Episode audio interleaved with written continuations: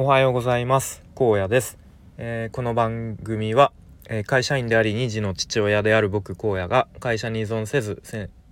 人生の選択肢を増やせるように、えー、日々試行錯誤する様子や僕の頭の中の思考を整理して発信するそんな番組です、えちょっと今隙間時間に車の中でこうサクッと撮っているのでもしかしたら話が、えまとまらない気もしますがえちょっと多めに見てくださいということで今日のテーマは、えー、ウェブ制作で稼いでいくための戦略みたいな、えー、ちょっと昨日の話の続きみたいな続きというか補足というかそんな感じのテーマなのでもし昨日の放送を聞かれてない方は聞いてもらえるとよりあの理解理解というか分かりやすいかなと思います。はい、で昨日はえっとまあそのウェブ制作で副業で今からゼロからあの稼ごうとするのは、まあ、今からあの勉強を始めて稼ごうとするのは、まあ、正直ちょっと、うん、なかなか厳しいんじゃないかっていう、まあ、ちょっとこううん、まあ、本音というかちょっと辛口な意見をえ、ね、述べさせていただきました。はい、でまあちょっと、まあ、僕も自分で聞き直して、うん、まあでもこれをなんだろう、まあ、2年前ぐらいの僕がこうやる気にね満ち溢れていてよしなんとかこう副業で稼ごうよしウェブ制作今から勉強しようっていう、まあ、2年前ぐらいの僕にえあのあんまり聞かせたくないなというかちょっとこうね希望なんだろう希望をちょっとこうへし折っちゃうみたいなそんな気もしたのでまあ補足というか、うん、じゃあどうすればいいのっていうところをちょっと話してみたいなと思ったので、えちょっと今収録しています。はい、で、えっとまあ、じゃあどうすればいいかっていうと、まあ、もちろん、えー、もうウェブ制作っていう、まあ、業界というか分野にはもうそれこそプロの方もいるしでまあ副業というかもう、うん、フリーランスでやられてる方でもうすごくレベルの高い方経験のもう何年もやっている方の中に飛び込むってわけなんであのあまりにも無謀に飛び込んでもなかなか厳しいと。なのでなんとかこう戦略を立ててこうスキルのないあまりない状態でもこうなんとか稼げるようになるにはどうしたらいいのかっていうのを考えないといけないなと思います。はい、でまあざっくり、まあ、3つ戦略をがこんなのがあるかなと思ったのでまああくまでも個人的な意見にはなるんですけれども、えー、一つずつ、えー、述べていきたいと思います。でまず一つですね、えっと、本業の経験をうまく生かすというところですね。まあ、大体そのまあ副業やろうっていう方はその本業の仕事があると思うんですよね。なのでその本業の仕事での今までの経験とか、まあ、知識とかスキルっていうのをうまくそのこれからやろうとしてるウェブ制作の方に生かす、まあ、むむしろ生かさないとなかなか厳しいっていうところがあるかなと思います。はい、で僕は以前あのウェブ制作ウェブウェブクリエイター育成スクールのスラッシュというスクールを受講していてで、まあ、その卒業後にたまたまそのゲストの方をお迎えしてでちょっといろいろお話を聞くっていう機会に、まあ、卒業生の方もあの聞いていいですよっていう時があったんですね。はい、でその時のゲストっていうのが、えっとまあ、もうフリーランスとしてウェブ制作の界隈でもう10年ほど活躍していてで今は、えー、そういう初学者の方にこう、まあ、オンラインコミュニティで教えていたりとかあとは YouTube の方でそういうウェブ制作系のこう学習コンテンツをアップしていて確かフォロワーフォロワーじゃないやチャンネル登録者数3万人とかまあそういう、えーと方がゲストで来られていてでまあその方もやっぱり自分は本業での経験をうまく生かしてなんとか最初はやっていましたと言っていてでその方は確かアパレルでもともと働いて全然そのウェブとか全く関係ない業界でからあの未経験でウェブ制作でいきなりフリーランスとしてやり始めた。なのでもう最初は本当にそのアパレルの経験を生かすしかなかったっていうことをおっしゃってましたね。はい、なので、まあ、その本業で何かしら、うんまあ、自分の棚卸しみたいなことをすればいろいろ見つかると思うのでそこをうまく web 制作の、えー、土俵にもこう活かせないかっていうことを考えるっていう戦略が必要なのかなと思います。はい、で2つ目ですね、えっと、魅力的なポートフォリオを作るですね。はい、でまあ大体そのウェブ制作の初学者の人たちは、まあ、大体最初こう基礎的なスキルを身につけて勉強してである程度学習したら自分のポートフォリオを作って、えー、営業活動をしましょうみたいなまあなんかそんなような何て言うんですかねロードマップみたいのがあるんですよね。うん、まあそのロードマップ自体もちょっと僕は今では、えー、ちょっとどうなのかなと思ってますが、まあ、それを話し出すとまた あのー、話がそれてしまうんでまたの機会にしますが、まあ、とにかくそのポートフォリオをみんな作って営業活動をしますと。でもやっぱ初学者の人が作るポートフォリオってうんまあ僕も最初そんな風に作ってましたがなんか本当に似たり寄ったりでありきたりであのー、全然差別化がされてないようなの作っちゃうんですよね。うん、大体なんかこう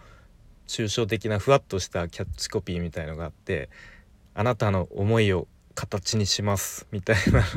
とか なんだろうな。丁寧に仕事しますみたいなとかこう納期はきっちり守りますみたいな。連絡は即レスで返しますみたいなもういやそれ当たり前だよねみたいなことが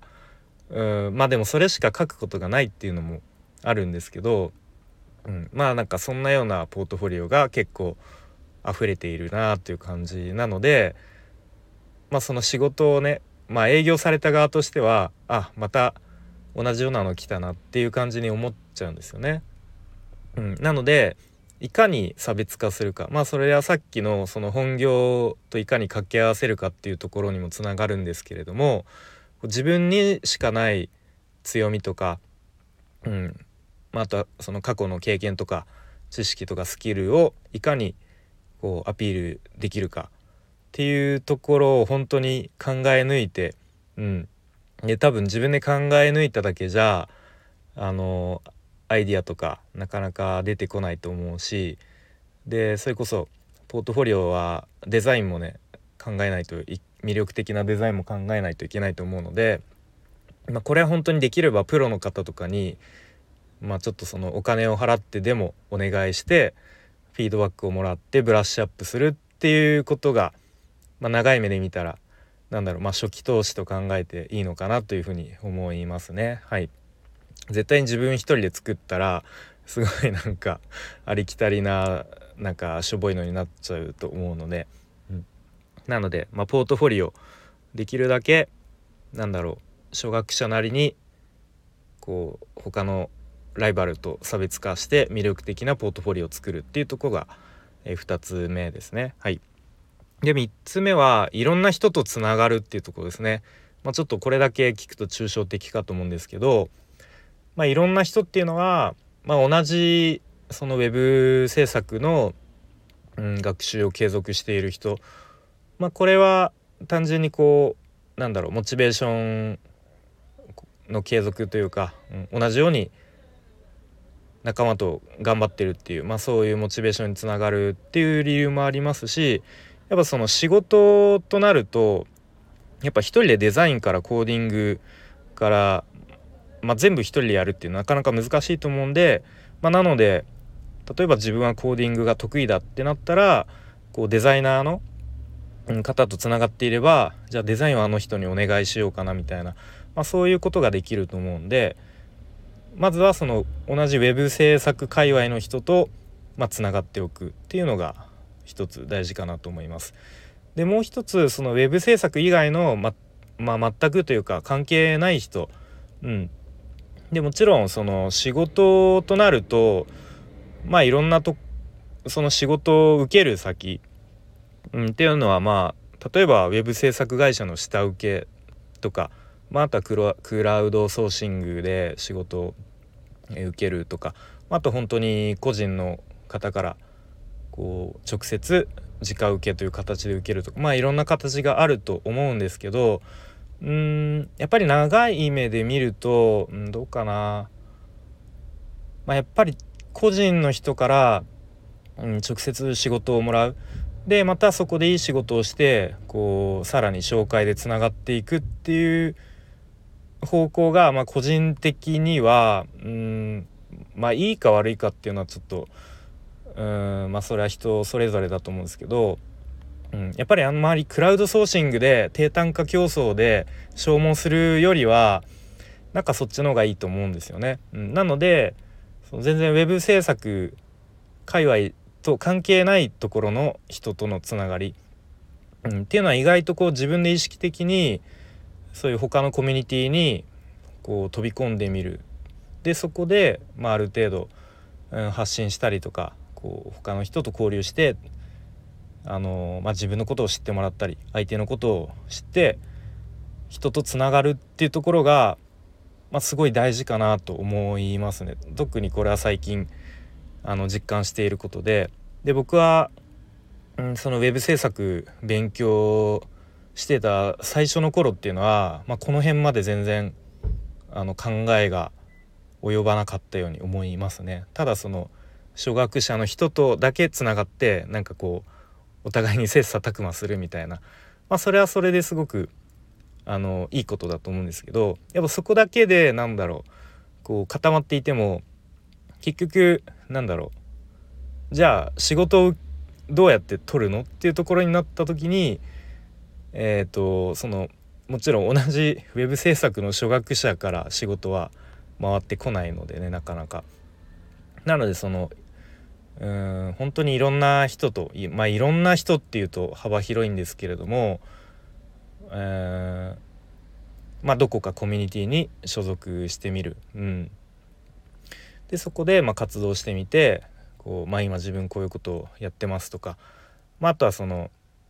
コミュニティで頑張ってる活動してる人の話をまずは聞いてあげる。で、うん、やっぱり自分からまずはその活動を応援してあげるっていうことが大事かなと思いますね。やっぱりいきなり自分がなんか今ウェブ制作頑張ってるんで仕事くださいみたいな感じでやってもなかなかうんこう相手としてはちょっと引いてしまうというかそういう人もいると思うんで、うん、まずは何だろうなこう自分のアピールをする前になんかそこでコミュニティで活動してる人の話を聞いてそれを応援してあげるみたいな姿勢が大事なのかなというふうに考えています。はいということで、えー、まああとそうですねそのウェブ制作っていうのはあくまでもあのも手段であり目的っていうのはその誰かの課題を解決すること誰かの悩みを解決することっていうのをやっぱり忘れないようにうん、することがまあ一番大事なのかなと思いますね。どうしてもなんか勉強してるとそのウェブ制作のスキルを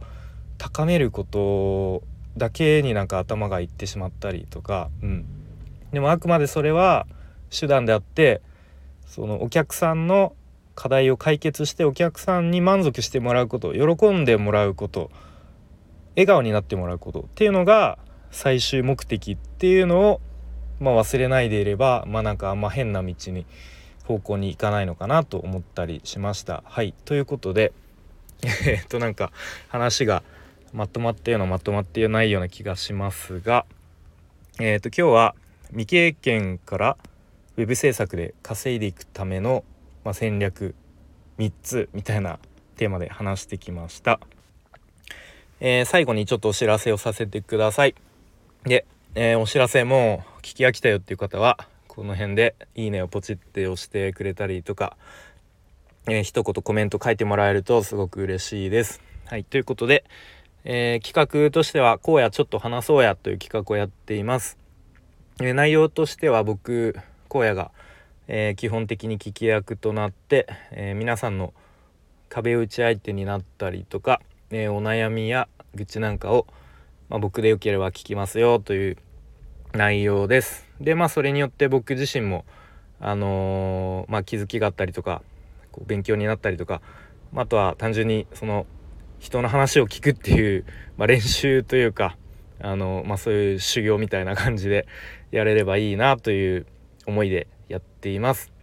もしご興味ある方は、えー、スタイフのレターなり Twitter の DM でご連絡ください。よろしくお願いします。なんかすごい話疲れてしまいました。なんでだろう。なんか思いがこもってたのかわかんないですけど。はい、ということで、えー、今日は日曜日ですかね。えー、お仕事お休みの方も、まあ、お仕事の方も、まあ、良い一日にしていきましょう。えー、荒野でした。バイバーイ。